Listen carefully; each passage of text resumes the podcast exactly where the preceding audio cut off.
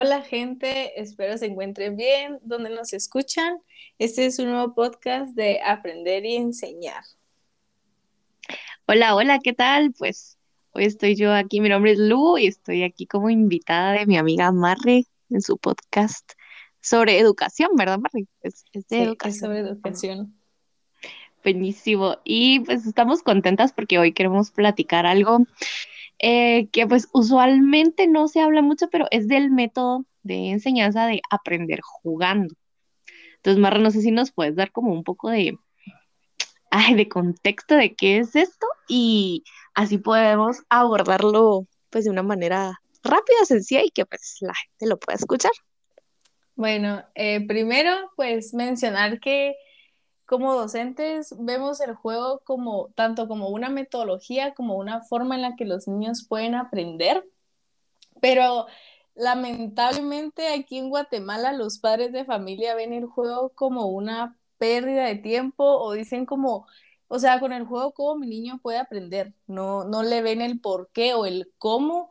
Y la verdad es que es importante mencionar que en el juego el él, este ayuda a estimular al niño en sus diferentes áreas, como las que ya conocemos, que viene siendo pues la cognitiva, que es sobre los pensamientos, el área social de cómo el niño va a aprender con su entorno, en el área intrapersonal, cómo, cómo el niño puede aprender a, a, a respetar su turno, al respetar el turno de las demás personas, el interpersonal, el que él mismo conozca qué es lo que él siente al momento de jugar, el área afectiva que viene siendo pues eh, también cómo se siente y cómo es que esos estímulos ayudan al niño a poderse enfrentar a las diferentes situaciones de la vida. Y pues en el área emocional, que también es importante porque el niño tiene que saber reconocer las emociones que le hace sentir el juego, porque no es solo que el juego va a ser como de que siempre va a ganar, sino también cómo se siente el mm, niño en perder. Cabal, o sea, viste en el clavo, creo yo, con todas esas áreas.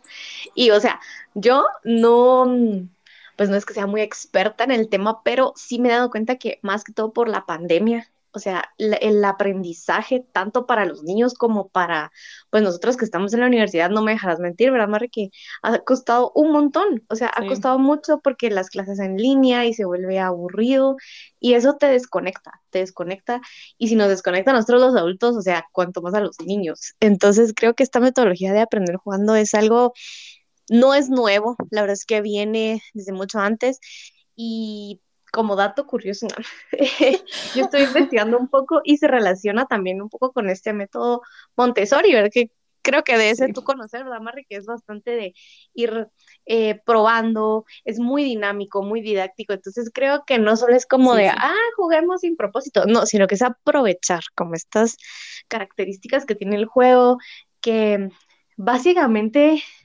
estimula mucho la creatividad del niño, creo yo, ¿verdad? Lo hace sentirse feliz, lo conecta. Entonces, es de aprovechar más que toda la etapa, ¿verdad? Porque tampoco es como que vas a poner a jugar algo muy como de niños pequeños a niños de 12 años, ¿verdad? Ahí los desconectas, tienes que como conectarte con la edad, creo yo, que eso es bien importante, ¿verdad? Y aprovechar esas características didácticas y emocionales que van a hacer que el aprendizaje fluya mucho más, siento yo, ¿verdad? Sí, porque con eso que dijiste de las edades, es muy importante mencionarlo porque es claro y eficiente ver que, y obviamente es, es notable que si tú le pones a un niño de siete años un rompecabezas de cuatro piezas, para él va a ser como que aburrido, es como de irle viendo la dificultad dependiendo de la edad, porque pues de que un rompecabezas puede ser didáctico, sí, pero también tienes que ir viendo tú qué dificultad le vas a ir poniendo dependiendo de la edad, para que también ahí pues pueda desarrollar aprendizajes y pues aprendizajes significativos en los niños. Algo que también quería mencionar es que muchas veces los papás se, centran en que el juego no, no funciona en el aprendizaje de los niños porque dicen como, ay, yo no voy a andar comprando miles de juegos para que él pueda aprender o o sí, no, no es necesario, la verdad, comprar el gran juego de Monopoly o de yo qué sé, otro juego, sino también se puede con flashcards, con, pues con, cosas recicladas. Con cosas recicladas. A eso es a lo que iba porque ahí es donde podemos evidenciar que hay juguetes estructurados, que vienen siendo los juguetes que venden en Semaco o en juguetón y los no estructurados que vienen siendo los que uno hace con materiales reciclados y que a la vez ahí el niño está aprendiendo también a reciclar y cuidar su medio ambiente. Mm, total. Ay, qué bonito. ya, me, ya, me hubiera gustado que, no, y es que sí, qué bonito porque creo que esto se deja de hacer cuando uno va creciendo más y o sea, en la U ya no te enseñan jugando y no es como de, ay, vamos a jugar, y no, no sé, raro. Pero creo que siempre cosas didácticas, cosas dinámicas ayudan mucho a que pues uno aprenda y creo que es muy importante que nos interesemos en la educación de los niños y que realmente puedan aprender y siempre se aprende algo nuevo, ¿no? ¿Verdad? Sí, la verdad es que sí. Y más que todo como que a hacer partícipes a los padres de familia que nos escuchan que no es necesario tener el gran juguete, de verdad que no, porque la verdad que yo estoy más a favor, no estoy diciendo que no estoy a favor de los juguetes estructurados, pero de los no estructurados también hacemos ver al niño en cómo es su creatividad y su imaginación. O sea, tú le das una caja a un niño y el niño se imagina que es un barco, que es una nave espacial, que es lo que sea. Entonces, qué bonito tener esa imaginación, la verdad. Sí, total. Y bueno, yo la verdad es que en este ratito aprendí bastante. Espero que las personas que escuchen pues puedan aprender mucho.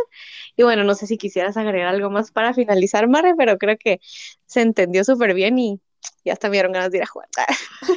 sí, así que solo queda motivarlos en que el juego no es algo malo, sino es algo bueno, obviamente con sus niveles de de dificultad. de dificultad y que también pues vean que hay maneras de hacerlo, o sea, no es como que de esta forma se tenga que hacer, sino es hay varias formas.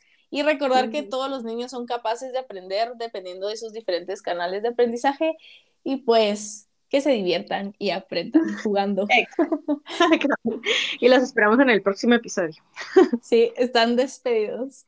Gracias, adiós. Adiós.